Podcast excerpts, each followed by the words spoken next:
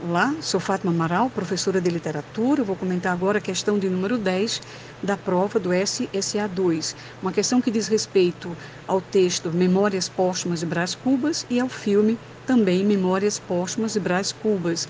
O examinador destacou principalmente a questão do narrador, o narrador em primeira pessoa, não pode ser um narrador onisciente, porque narrador onisciente é um narrador em terceira pessoa.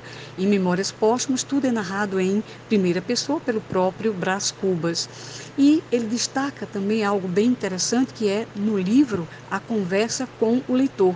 Como se daria isso no filme? Há um, congelar, um congelamento aí da imagem e o, o ator sai de cena, da cena principal, e interage supostamente com o interlocutor. Então, isso resgata em Machado de Assis a chamada conversa com o leitor. Trata-se de uma questão bem interessante, onde ele vai misturar o romance, a construção do romance, com a, a questão do filme. O aluno deveria ter marcado para gabarito letra D de dado.